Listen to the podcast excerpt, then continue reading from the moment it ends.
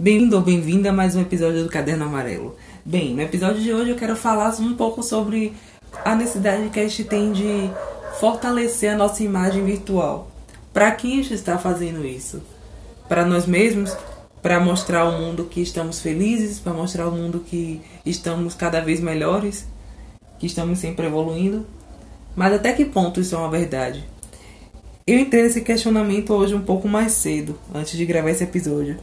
Então eu pensei, por que não falar sobre isso? Porque às vezes a gente pensa um pouco sobre vamos postar, vamos fazer foto, vamos fazer aquela selfie, mostrar a galera toda reunida. Mas até que ponto a gente realmente está se divertindo? Até que ponto realmente a gente está ali aproveitando aquele momento? Porque a gente sempre está tentando mostrar a vida daquele ângulo que a foto vai favorecer melhor, que vai gerar mais likes, que vai gerar mais comentários, que vai deixar todo mundo perguntando por que a gente vive tão bem, por que não é, estamos tão felizes quanto aquela pessoa que postou aquela foto. Mas será que as pessoas que postam foto realmente estão felizes?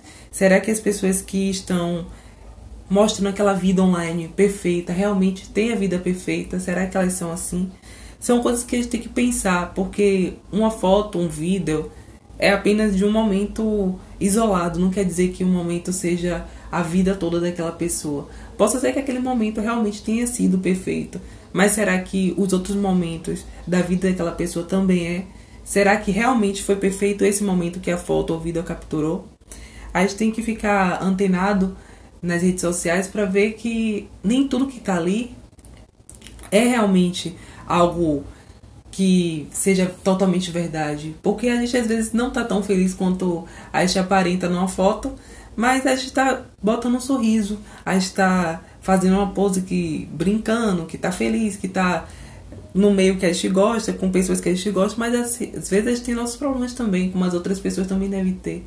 Então, eu acho que a gente tem que ter cuidado nessas exigências que nós temos com nós mesmos de estar mostrando vida perfeita, de estar é, carregando um mundo perfeito para ver as pessoas e para que as pessoas vejam.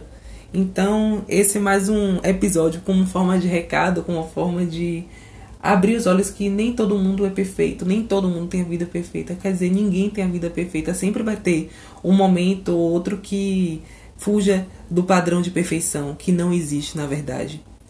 Até o próximo episódio do Caderno Amarelo.